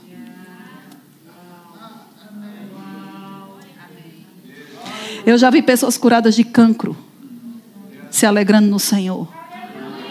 Porque a Bíblia diz que um coração alegre um coração alegre é um bom remédio. É melhor do que qualquer remédio que você pode tomar. Você se alegrar. Sabe? Os cientistas, um tempo atrás, descobriram que Deus já dizia há muitos milhares de anos atrás. Os super mega inteligentes descobriram há um tempo atrás algo que Deus já disse há milhares de anos. Eles pegaram dois grupos de pessoas Trataram um com remédios convencionais e outros com alegria. Eu não sei se aqui em Portugal teve, mas no Brasil isso era muito comum ter os doutores da alegria. Eles iam para os hospitais para fazer o povo rir, porque dizia que quando a pessoa ri, independente do motivo pelo qual ela está a rir, o cérebro recebe informação que está tudo bem e libera essa informação para toda parte do seu corpo. Ela diz para o seu coração: está tudo bem, trabalha bem porque está tudo bem. Ela vai dizer para o seu pulmão, para o seu fígado, para os seus rins, para a sua perna, para o seu sangue. Fortalece o seu sistema imunitário. E te deixa bonito. Quer mais o quê? De graça. De graça. De graça. Você vai às vezes comprar um remédio é tanto. Meu amigo, compre riso. Você quer quanto de riso? Eu, eu lhe vendo aí agora. Você quer quanto? É. Quanto é que você quer? Vai vender riso. Que é isso? É de graça. É de graça. Você não precisa pagar para rir. A pessoa que está do seu você não precisa nem gostar da pessoa que está do seu lado para você rir.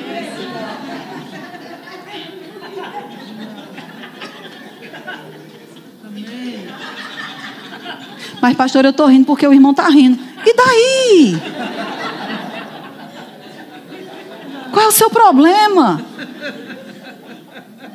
Uma vez, amados, eu participava de um grupo de louvor. Você pode não acreditar, mas eu já fui do louvor. E nós estávamos no louvor. E a gente tinha um grupo de louvor que o guitarrista estava aprendendo a tocar guitarra, o tecladista estava aprendendo a tocar teclas, o baterista não sabia tocar nada, nem estava aprendendo.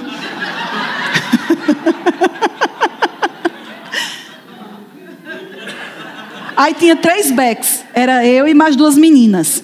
Uma tinha vergonha de cantar olhando para o púlpito, se escondia atrás da caixa de som, e a outra dublava.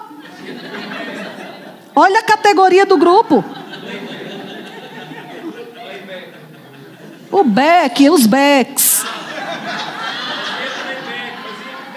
Ah!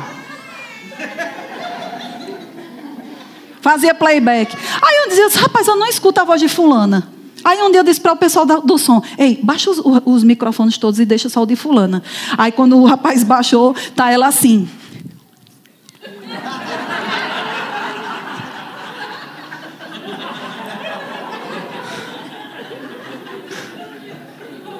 Pense!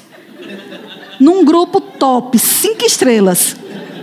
Decadentes. Aí eu estava aqui e o rapaz da guitarra estava aqui.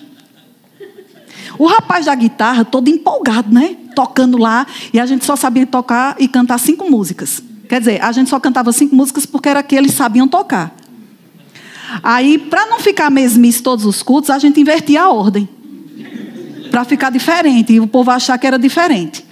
Então, um dia tá, a gente estava lá e se esforçando e tal, um atrás da caixa de som, a outra do, do, no playback, e eu aqui do lado, e o rapaz tocando, o baterista não sabia nem para onde era que corria, e o tecladista catando milha ali nas teclas, e o, o, o guitarrista lá tocou com tanta força as cordas que a corda partiu. Só que quando a corda partiu, a corda do, da guitarra dele tinha umas bolinhas não é? Tinha umas bolinhas assim. E quando a corda partiu, aquela bolinha veio e passou assim ó, por mim. Eu escutei aquele negócio. Zim! Rapaz. Me deu uma crise de riso. Eu comecei a rir, eu comecei a rir, eu comecei a rir. Aí o que foi que aconteceu? A igreja viu eu rindo. E o povo achou que eu estava na unção. E o povo começou a rir, porque achava que era muito espiritual. Eu estava na unção e começou a rir porque eu estava rindo, mas eu estava rindo porque a bolinha quase acerta meu nariz.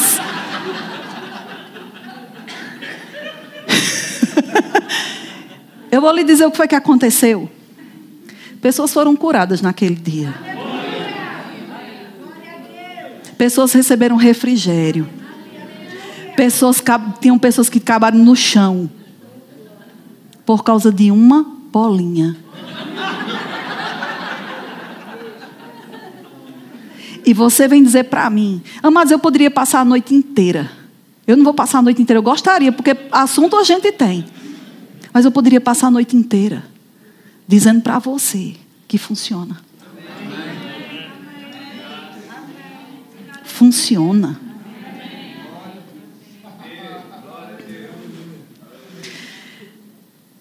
Pastor, e se eu não quiser? E se eu não quiser me alegrar? Olha, tem um, um tom muito grave nisso. Não precisa abrir a Bíblia. Deuteronômio 28, 47 diz assim: Porquanto, porquanto, não serviste ao Senhor teu Deus com alegria e bondade de coração, não obstante a abundância de tudo. Sabe que capítulo é esse? O capítulo das bênçãos e das maldições.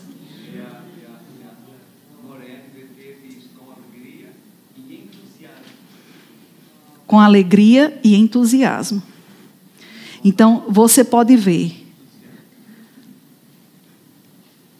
Se não servirem ao Senhor seu Deus com alegria e entusiasmo pelos muitos benefícios que receberam. Sabe qual é o problema? A gente está olhando para a nossa situação atual. E a gente está esquecido de tudo que Deus já fez por nós.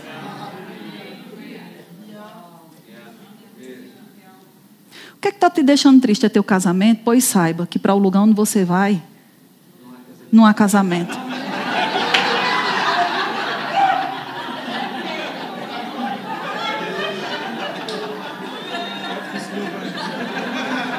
Exatamente isso que eu ia dizer.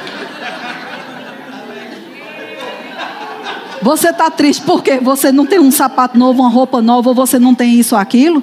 Para o lugar que você vai, meu amigo, você não vai precisar disso.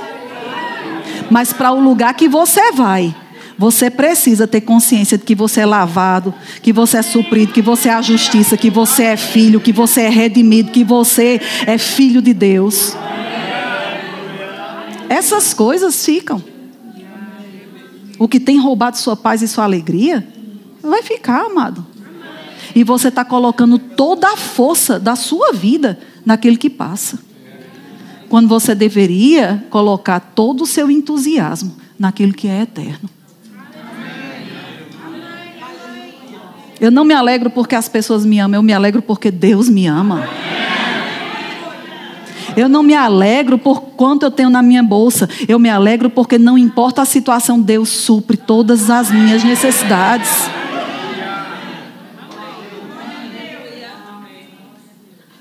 A gente está tá colocando a nossa alegria muito barato. Quando o preço foi muito caro para ter ela. A gente se alegra em que então? Eu vou dizer em que, que a gente se alegra. Rapidinho. Salmo 68, 3 diz: Os justos, quem é justo aqui? Os justos, porém, se regozijam. O que é regozijar? Alegria extrema. O grupo de louvor pode subir.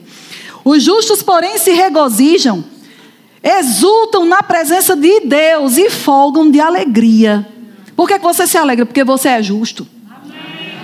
E porque você é um justo que vive na presença de Deus. Porque a gente se alegra mais.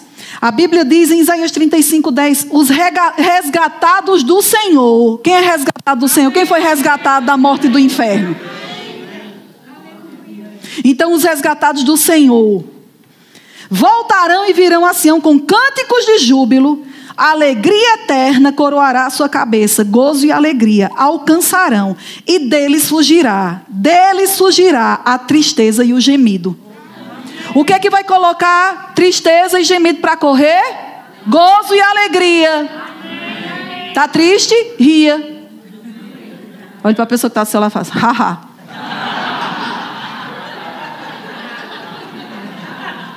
Ah, mas está doendo. Hum. Diga assim para ela, não é hum, é ha.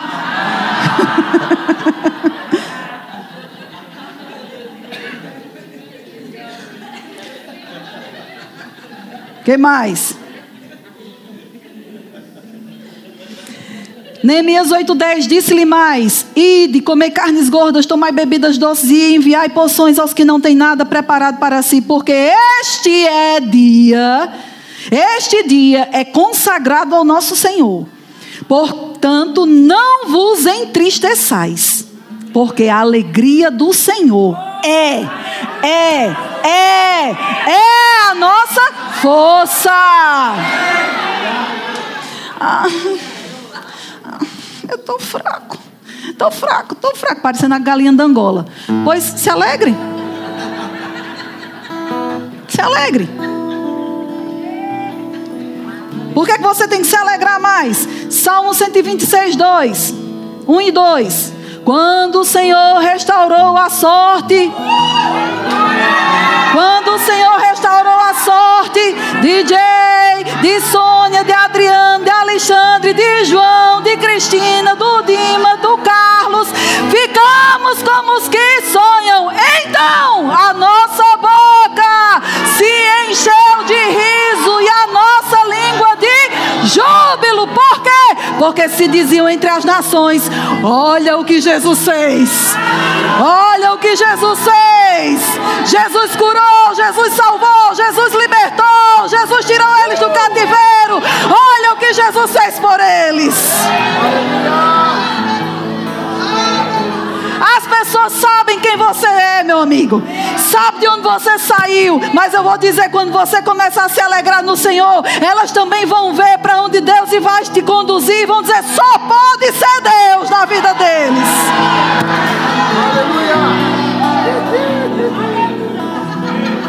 Agora não me diga que boca cheia de riso e língua cheia de júbilo é assim.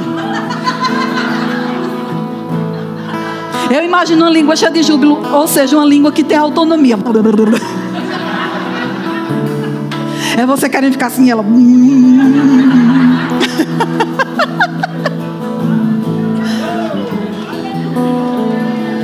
Qual é a sua desculpa? Ah, eu não tenho dente. Mostra os que tem.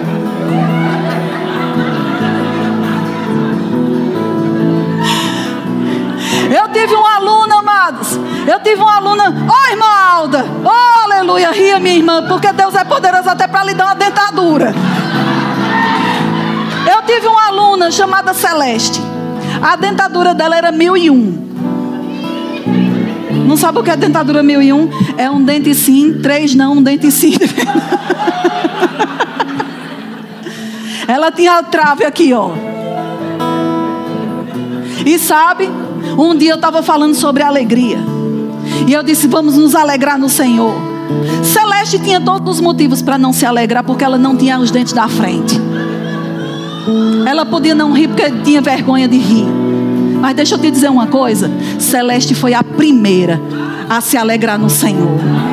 E eu disse: Bendito o nome, porque tu faz jus ao teu nome, tu és celestial, mulher. E ela ria, e ela fazia, e só os dois dentinhos aqui na frente. Qual é a sua desculpa? Qual é sua desculpa?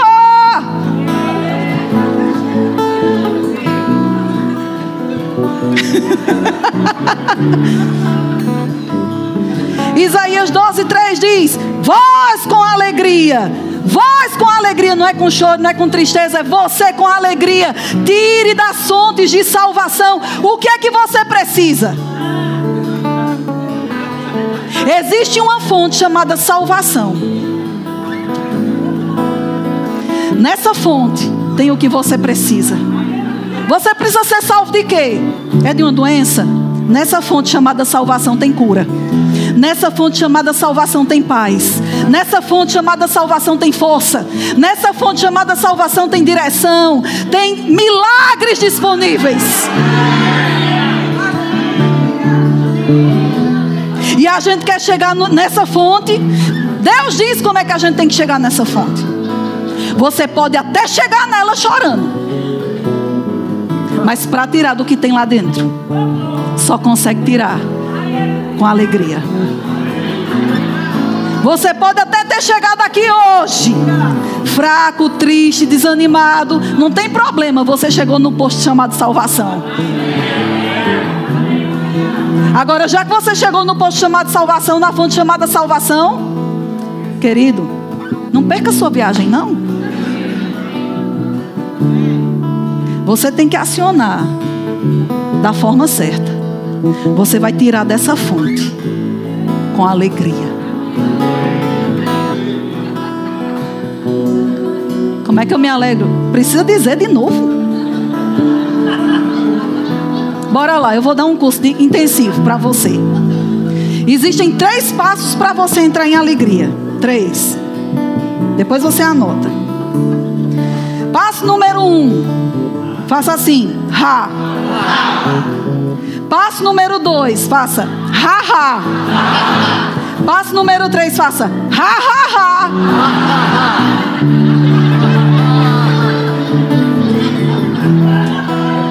Olhe para a pessoa que está do seu lado e pergunta para ela: aprendeu?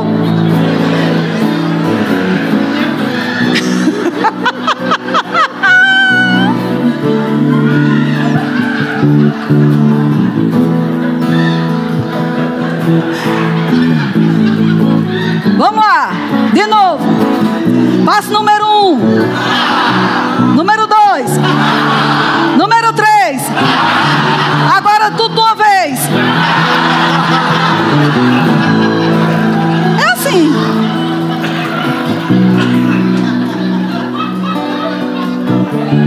Haha.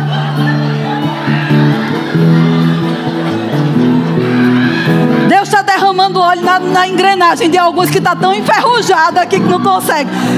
Bora lá de novo. Passo número um. Número dois. Número três. Agora olhe para a pessoa que está do seu lado e faça assim para ela. Ha, ha, ha.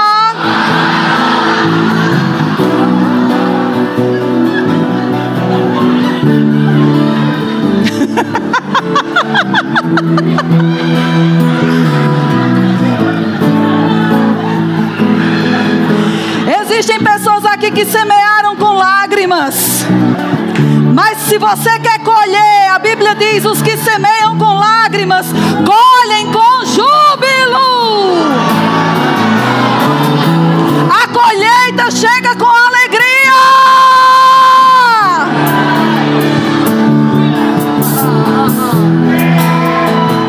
Quem precisa de colheita aqui?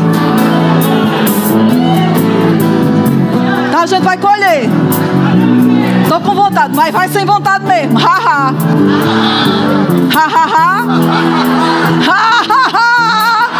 Oh, ha ha ha. Fique em pé para o diafragma fluir melhor. Ha. Ha ha ha. ha ha ha.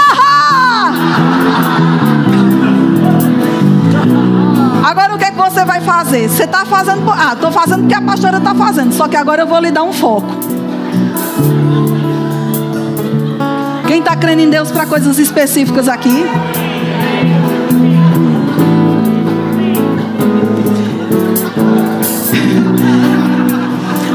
Ontem eu falei na nossa reunião com os líderes e colaboradores um versículo. E eu queria falar esse versículo para você. Muito bem, Chuchu!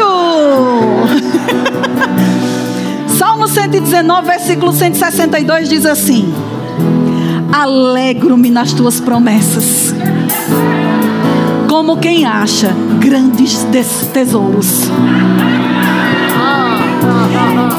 E eu dei um exemplo que eu nem tinha pensado em dar aquele exemplo, veio na hora.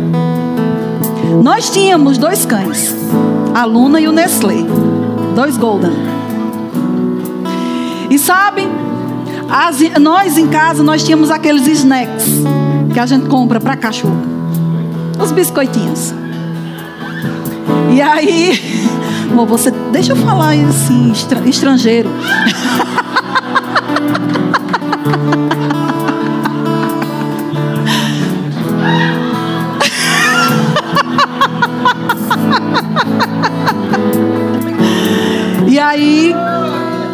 Gente chamava eles, eles eram muito bem educados. Eles vinham e a gente dizia, senta. E eles sentavam. Imediatamente. Por quê? Principalmente quando eles que na nossa mão tinha um galardão. eles não tiravam os olhos. Olha, podia aparecer quem fosse, olha, eles ficavam olhando para a nossa mão. Às vezes, eles ficavam tão animados com aquele pedacinho, pedacinho, uma coisinha assim, que até se perdia na boca do Nestlé. O bicho tinha uma bocona, olha, ele nem mastigava, só para você ter uma ideia. Ele nem mastigava, ele pegava aquilo e já engolia. Mas eles ficavam com tanta expectativa daquele negócio. E a gente chegava e ficava assim, ele ficava tão empolgado. Eles dois. Chegava uma hora que ele fazia assim, ele não podia sair, né? Porque a gente dizia para ele ficar sentado, só recebia se obedecesse. Que Nestlé ficava assim.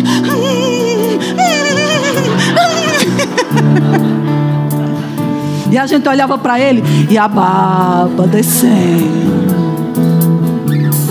A Luna era mais impaciente.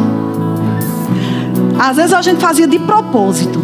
A gente demorava mesmo para ver a atitude deles. E a Luna, por ser mais impaciente, e não é porque ela era fêmea.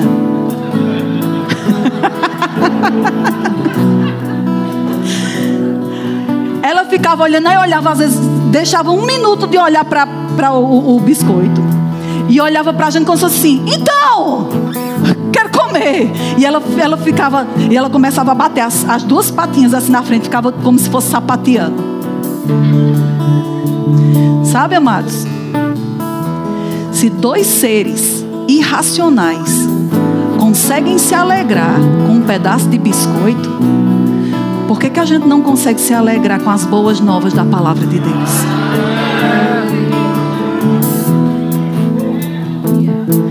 Se dois cães conseguem se mexer, faça assim. Se mexa. Você não está preso, não. Você, antes de nascer de novo, você tinha bolas de ferro nas suas pés. Você tinha algemas nas suas mãos e você tinha uma mordaça na sua boca. Você tinha uma rédea que o diabo conduzia sua vida para onde ele queria. Hoje, todo cativeiro foi despedaçado por causa da unção. Você é livre. Você pode levantar suas mãos. Você pode abrir a sua boca. Você pode celebrar. Porque você é livre.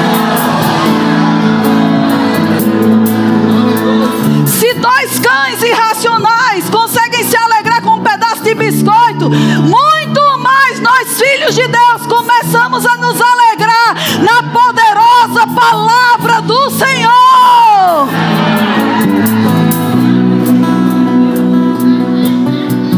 Aleluia! Sabe, amados, não fica olhando para a hora, não tem como a gente ter um culto rápido hoje. Porque existem milagres disponíveis nesse lugar. Dizendo isso não é para encher chouriço. Não estou dizendo isso como a gente diz no Brasil para encher, encher linguiça. Desde hoje, amados, eu estou com essa percepção. Ações sobrenaturais de Deus serão liberadas para aqueles que obedecerem.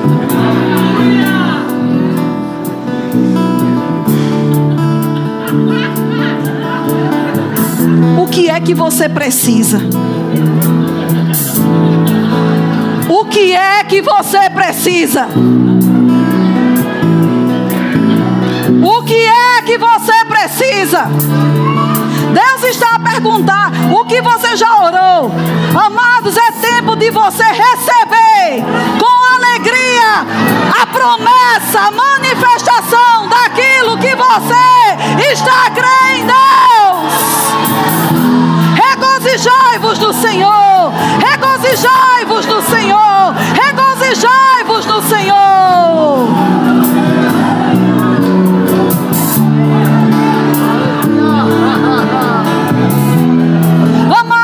dizer uma coisa dentro por nós. Não quero saber o que pessoas estão a dizer. Não quero saber o preço do imobiliário. Não quero saber todos os negativos que a gente já recebeu. As novas instalações são nossas. Elas vêm a caminho. Não importa o preço. Dinheiro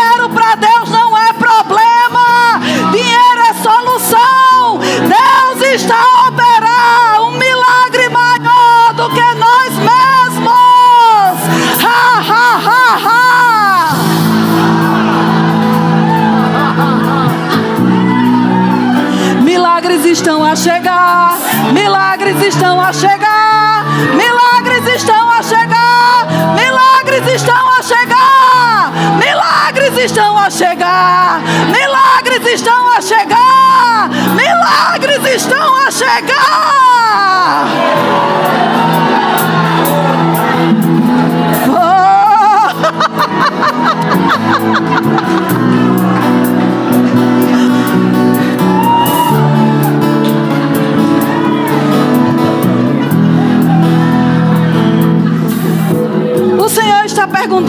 Você precisa.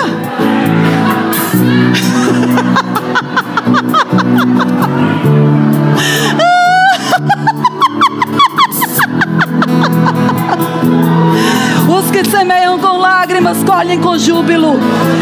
Os que se aproximam das fontes de salvação tiram de lá com alegria. Eu vou me alegrar em quê? Visualize o seu milagre chegando.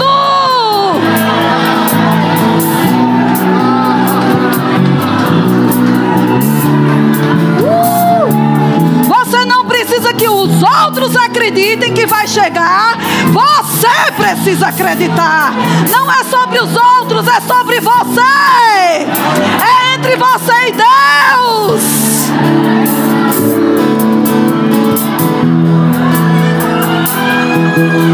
Sabe, amados, eu vou lhe dizer uma coisa: existem coisas aqui que pessoas questionaram, mas por que ninguém me ajudou nessa situação? Falando pelo Espírito de Deus. Existem coisas aqui que você diz, mas por que ninguém me ajudou nessa situação? Porque o Senhor está dizendo para você que Ele não vai dar a glória dele a ninguém. A ninguém. A ninguém. É entre você e o Senhor.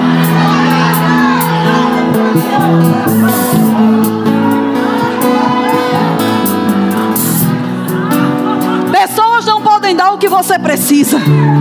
Chega um nível na nossa vida que existem coisas que saem da autonomia humana, amados. O homem não pode fazer nada sobre aquilo. É só uma intervenção divina. E Deus está a dizer: está a caminho, está a caminho, está a caminho, está a caminho. Intervenções divinas sobre aqueles que decidirem se alegrar. Crê em Deus.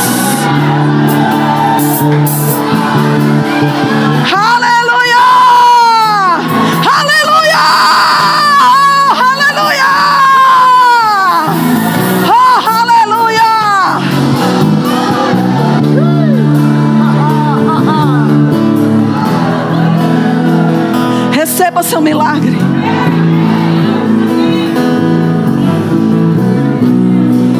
Oh, aleluia.